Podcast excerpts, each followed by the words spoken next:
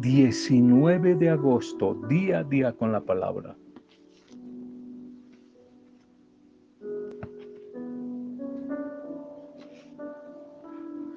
Reunirse es un buen comienzo, mantenerse juntos es progresar, pensar juntos es tener unidad y trabajar juntos es triunfar. Ya sea que tengas una empresa, estés en una organización, un, negocio, una pequeña comunidad, una iglesia, una pastoral, un un ministerio laical. Ten en cuenta estos principios. Mantén siempre las cosas sencillas. Trata de simplificar las cosas sencillas. Trabaja con los que quieran trabajar. Asigna tareas específicas, delega, aprender a delegar concretas. Siembra y permite que crezca un sentido de pertenencia, pertenencia a esa pastoral, a ese ministerio, a esa comunidad presa. Y no te canses de motivar, de animar a trabajar siempre en equipo, a trabajar siempre en equipo. Ayer veíamos ese texto de Eclesiastés 4, 9, 10. Más valen dos que uno, porque si uno está solo y cae, ¿quién lo ayuda a levantar?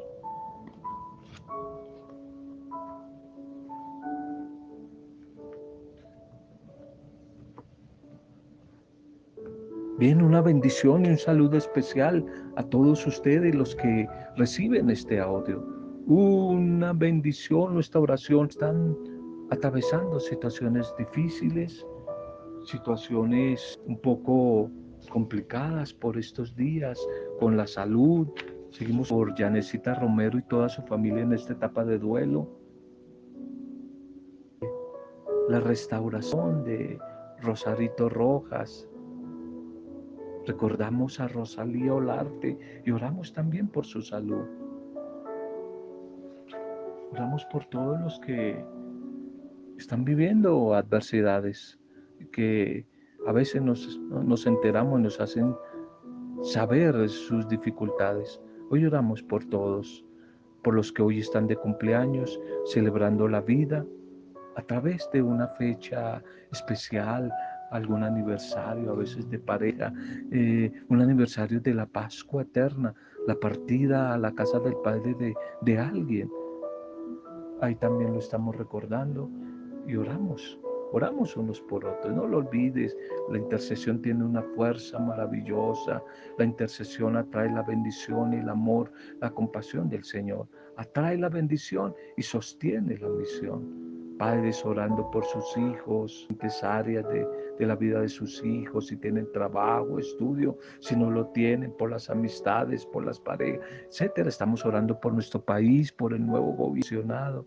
Estamos orando por el mundo, estamos orando por la iglesia, estamos orando por la iglesia, por la misión, el trabajo de la iglesia, por los animadores, los líderes espirituales. Estamos orando unos por otros. Si no intercedemos, no tenemos derecho a criticar y a quejarnos tanto. Hay que interceder.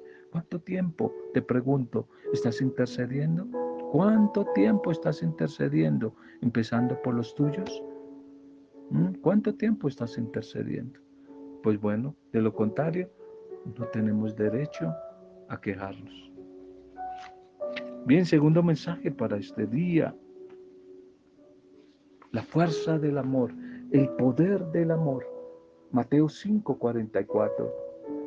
Y hoy yo les digo, amen a sus enemigos y oren por los que los persiguen. Amen a sus enemigos y oren, intercedan por los que los persiguen.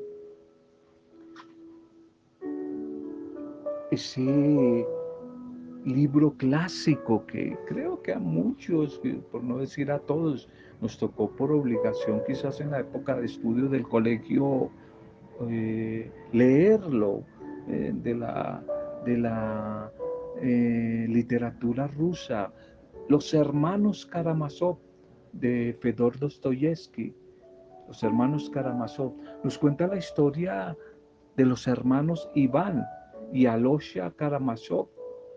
Alyosha era un creyente en Cristo allí, que tiempos difíciles, y él sin embargo era un creyente, un devoto seguidor de Jesús. En cambio su hermano Iván, por lo contrario, sí que era duro, era un escéptico, era un ateo, era muy duro su carácter.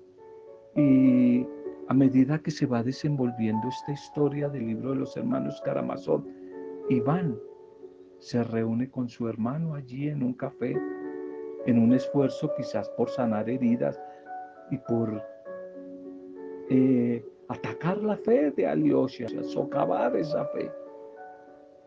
Iván recita un largo poema que ha escrito acerca del gran inquisidor. Y en dicho poema, el inquisidor choca riñe, enfrenta a Jesús por su decisión de conceder libre albedrío a los seres humanos, trayendo así mucho dolor y mucho sufrimiento a luz. Y cuando el gran inquisidor termina su argumento, Iván, el creyente de los dos hermanos, Iván como alguien que no tiene respuesta. Y lo que hace este muchacho Iván es que camina, se pone en pie, camina hacia el inquisidor y lo besa. Y sin embargo, cuando termina de hablar, Alyosha, imitando a Jesús, se inclina y besa a Iván. Besa, besa a su hermano. Lo besa a su hermano Iván, que era muy duro de corazón, era el que no creía. Y ese signo, ese testimonio, ese profundo gesto de Alyosha cambia totalmente el signo de la escena, pues representa el triunfo del amor sobre la duda y el escepticismo sobre eh, la fe. El amor vence toda no hay argumento lógico que pueda derribar el amor, que pueda vencer el amor. Es por eso que el Señor Jesús nos llama a amar a nuestros enemigos y a hacer bien a los que nos usan y nos persiguen. El amor, no los simples argumentos intelectuales racionales, vencen el odio. La bondad de Dios revela nuestro amor, la llama a la gente al arrepentimiento. Esa bondad de Dios revela nuestro amor, esa necesidad de cambio que todos tenemos por dentro. Nuestro único camino de victoria es el amor. Y pensando en estos hermanos Iván y Alyosha Karamazov, recuerdo un testimonio que a mí siempre me impactó. Quizás muchos de ustedes en alguna oportunidad lo escucharon, de un predicador, un sacerdote eudista del minuto de Dios, que en un tiempo desde seminarista y después como sacerdote tuve la bendición de ser su compañero de misión en muchas partes donde viajamos, el padre Charlie García. Y él, cuenta un testimonio que a mí me impactó. Él tiene un, un gemelo, el padre igualitico. Cuando el hermano venía a visitarlo acá a Bogotá, no sabíamos quién era el padre Charlie, quién era su hermano Otto. Igualitico, igualitico, igualitico. Resulta que el otro hermano se hizo, después de haber estado un tiempo en la renovación católica, en la renovación carismática, se fue por la iglesia evangélica y se hizo pastor. En la actualidad él es pastor. Él es pastor. Y el padre Charlie, que el primero que de la casa, de la familia, su hermano, el padre Charlie estaba estudiando economía en la Universidad de Lima y le habían metido en universidad pública muchos conceptos marxistas, leninistas, y tenía todo esto. Entonces el padre Charlie, él era cuando estaba en la universidad un ateo, y cuando su hermano empezó a hablarle de Jesús, él se burlaba, se reía, dice que él mismo le sacaba la lengua. Ah, me vas a hablar de ese tal Jesús y tal. Y se burlaba de su hermano, se burlaba de su hermano. Y el hermano siempre le hablaba de Jesús. Y entonces el padre Charlie un día se puso a pensar y dijo, voy a probar la fe de mi hermano, lo voy a atacar más duro, a ver hasta dónde, a ver si es invento de él, hasta dónde él no se sale de casillas. Y un día lo agarró el padre Charlie y lo atacó terriblemente, lo ofendió terriblemente. Y el hermano, en una humildad, lo trataba con ternura y no le dijo nada. Y el padre Charlie ya se ofendió tanto de que no reaccionara que lo trató con groserías y empezó a pegarle. Lo reventó cuando vio que su hermano estaba sangrando en la nariz y en la boca. Le dijo, pero tú eres un tal por cual, ¿cómo es que no te defiendes? ¿Cómo es que no te defiendes? Pégame a mí también, te estoy atacando a ti. No creo en ese Dios que tú dices. Y en un momento el hermano llorando no soltó ni una grosería ni un ataque al padre. En un momento lo que hizo fue se le acercó, lo abrazó a su hermano, lo besó y le dijo, Charlie, yo te amo mucho, yo te amo mucho. Devolvió al ataque, al mal, bien, bien por mal. Y dice el padre Charlie que desde ese momento él empezó a sentir algo extraño en su vida y empezó a pensar, lo que está viviendo mi hermano es real. Y dice que esas fueron las primeras bases de la conversión que más adelante él va a tener a Jesús.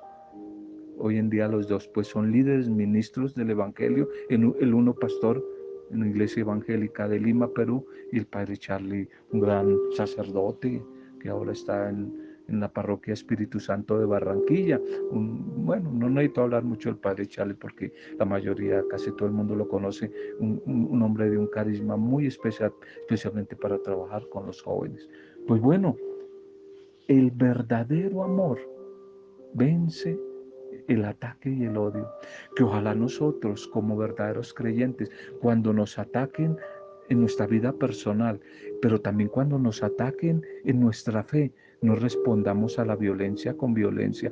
Por eso algunos no estamos de, acuerdo con la famosa que está de moda, apologética, porque muchos apologistas católicos se han ido a las manos por defender la fe, se ponen de mal genio y rojos como un pisco, como un tomate, tratando de pelear con los otros que no comparten su misma idea y se ponen, es de mal genio.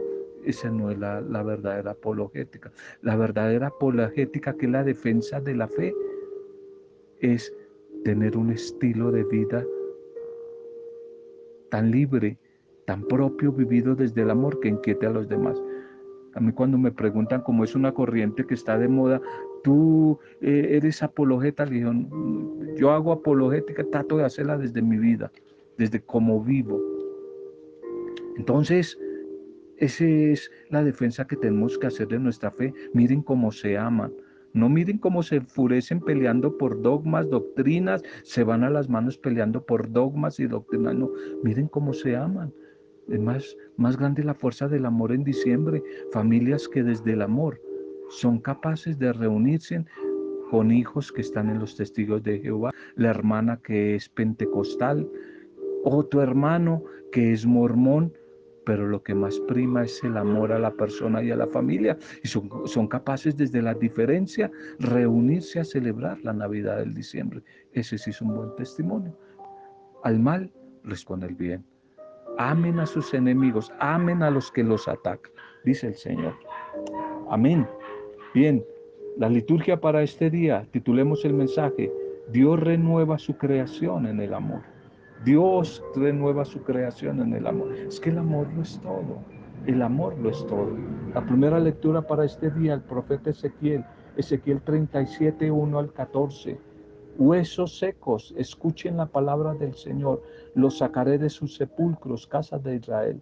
Por aquellos días la mano del Señor se posó sobre mí el Señor me sacó en espíritu y me colocó en medio de un valle todo lleno de huesos secos.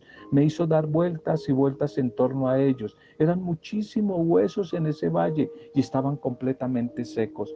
Y me preguntó el Señor, Hijo de hombre, ¿será que acaso podrán revivir estos huesos? Yo respondí, Señor Dios mío, Tú eres el que lo sabes. Y él dijo, pronuncia una palabra sobre esos huesos y diles, huesos secos, escuchen la palabra del Señor. Esto dice el Señor Dios a estos huesos. Yo mismo infundiría espíritu sobre ustedes y vivirán.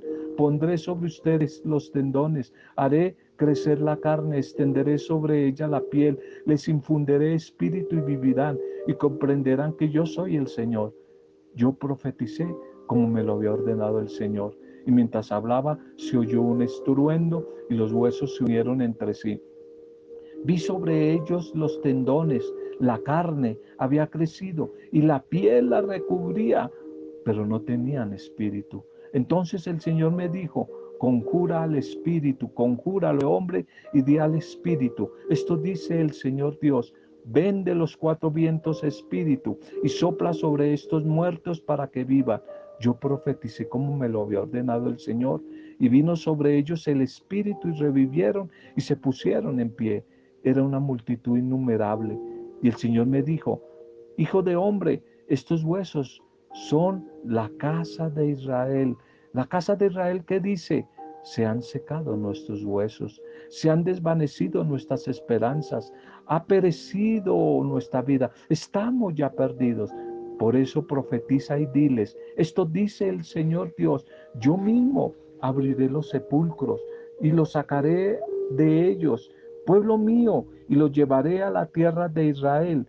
Y cuando abra su sepultura y los de ellos, pueblo mío, comprenderán que yo soy el Señor. Pondré mi espíritu en ustedes y vivirán. Los estableceré en su tierra y comprenderán que yo, el Señor, soy, que lo digo y que lo hago, oráculo del Señor. Amén, amén, amén. Dios que renueva su creación desde el amor. En esta primera lectura nos presenta esa conocida visión de los huesos secos, huesos que se llenan de, de carne. Es una manera quizás de expresar lo que está a punto de hacer el buen Dios con el pueblo de Israel su pueblo, los exiliados que percibían a sí mismos como una llena de cadáveres, ellos regresando del exilio, donde han estado secuestrados por mucho tiempo, regresan como cadáveres, como muertos ambulantes, abandonados de Dios.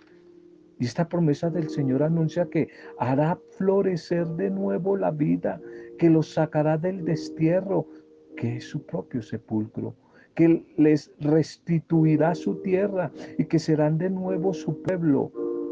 El Espíritu de Dios que hizo todo a partir del caos allí en las primeras versículos del Génesis en el capítulo 1 todo era un caos y el Espíritu del Señor se movía sobre la faz de la tierra colocando orden. Ese mismo Espíritu será el único que pueda devolver la vida a Israel. Es que de la misma manera como el Dios creador al comienzo de su obra sopló la vida a una masa inanimada era barro tomado del suelo. Ahora ese mismo espíritu del hacedor del hacedor de todo, quiere comunicar de nuevo la vida a estos huesos secos. Toda la iniciativa de cambio, de restauración, de renovación, parte de Dios, viene de Dios. Y la acción del ser humano, de la mujer, del hombre, siempre va a ser incapaz de devolver el orden y de devolver la vida al mundo, a la sociedad. Es el mismo Señor el que sostiene la esperanza y anima a todos los que se oponen a las diferentes formas de muerte y construyen vida nueva para todos. El Señor tiene el poder de sacarnos de esos sepulcros en que nos hemos encontrado causa de nuestro pecado, de nuestra maldad por años, esos sepulcros en los cuales estamos allí enterrados en algún área de nuestra vida, sepulcros del egoísmo, del poder, de la vanagloria, sepulcros de eh, la avaricia, de la codicia, sepulcros de creernos mejor que los demás, la soberbia el Señor nos quiere sacar de todos esos sepulcros. A propósito, quisiera preguntarte, ¿Cuál será el sepulcro donde alguna área de tu vida tú estás enterrada, enterrado allí? ¿Cuál será ese sepulcro que no te deja ser libre, plenamente feliz? ¿Serán los celos? ¿Será el miedo? ¿Será la envidia? ¿Será el mal genio, el odio, el resentimiento, la sed de venganza, de guerra? ¿Cuál será ese sepulcro en el cual a veces tú allí convives y no te has dado cuenta? Pues buena noticia, el Señor quiere sacarte allí, a ti, a mí, a todos, de ese sepulcro, de ese sepulcro. Él quiere que salgamos de allí, de ese sepulcro. Él quiere que nos abramos a la vida, nos quiere resucitar, quiere dar una bendición de una semilla nueva de vida sobre cada uno de nosotros. Una semilla nueva sobre nuestras vidas. Esta preciosa metáfora se va a cumplir como promesa en el pueblo de Israel después de tantas tragedias que el pueblo ha sufrido. Quizás como tú, como yo, alguien que conozcas que ha vivido tiempos difíciles estos últimos años de pandemia, de crisis. El Señor quiere dar una promesa de vida nueva, de un final mejor, de pasar de ser cadáveres en vida a ser mujeres y hombres resucitados, que al igual que el pueblo de Israel, florezcamos en lo que hagamos, florezcamos. Nos quiere sacar de esos sepulcros, ya no solamente al pueblo de Israel, el sepulcro donde venían de Babilonia, sino nosotros de esas Babilonias que hoy nos esclavizan y nos hacen daño. El Evangelio para este día, Mateo 22, 34, 40. Amarás al Señor tu Dios y a tu prójimo como a ti mismo.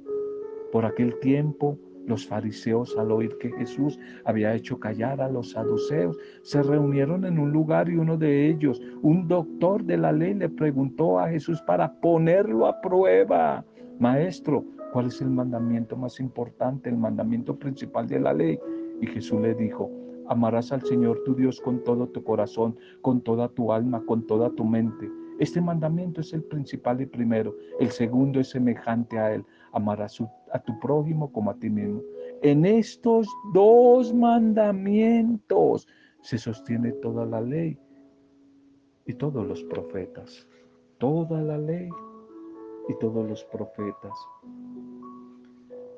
Gente malintencionada, ¿cierto? El mensaje es, el auditorio son los fariseos. Ese es el contexto, el mensaje es para los fariseos, tanto fariseo que hoy tenemos, aún en la iglesia, mucho fariseo. El mensaje es para tanto fariseo que anda por ahí. Ante la pregunta malintencionada de esto de los fariseos, el Señor Jesús resume, sintetiza toda la ley en un único eje que tiene dos expresiones, el amor a Dios y el amor al prójimo. Ahí está toda la ley, ahí está todo. El amor a Dios y el amor al prójimo toda esa ley judía que costaba de 613 preceptos que había que saber cumplir.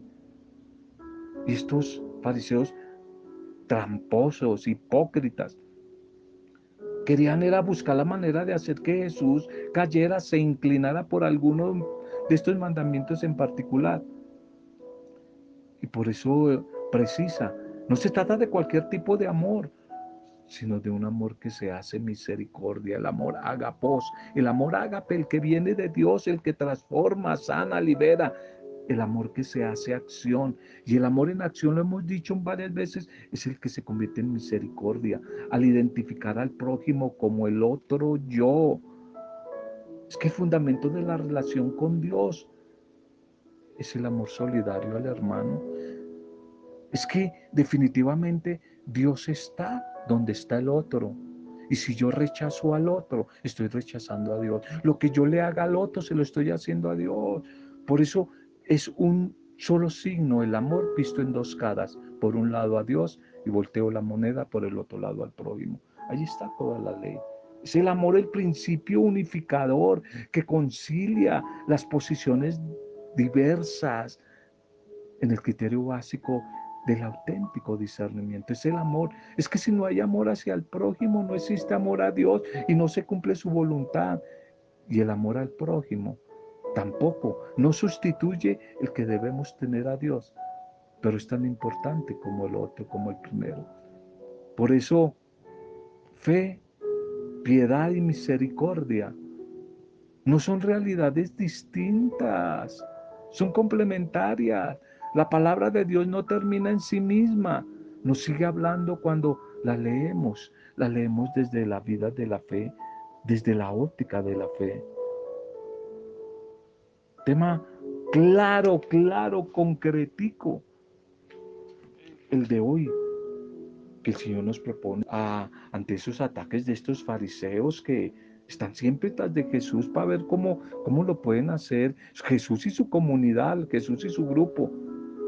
¿Qué trampa les pueden colocar? Por eso no es raro que los poderosos, casi todos ellos conocedores de la ley, poco la cumplan. La saben, la anuncian, pero ni siquiera la cumplen. Y por eso están utilizando la misma ley para dominar y esclavizar al pueblo y para enriquecerse con su manipulación, como hace hoy muchos líderes de la misma iglesia. La única ley es el amor a Dios y a la humanidad. Y al lado de esto, toda la ley es insignificante. ¿Cómo necesitamos hoy de ese amor? ¿Cómo lo vemos? En la película diaria una falta de amor en todas las áreas, en todas las esferas de la sociedad. Las estructuras están vacías y son endebles si no se fecundan con el amor que es la responsabilidad social, el compromiso solidario y buscando la equidad con el otro.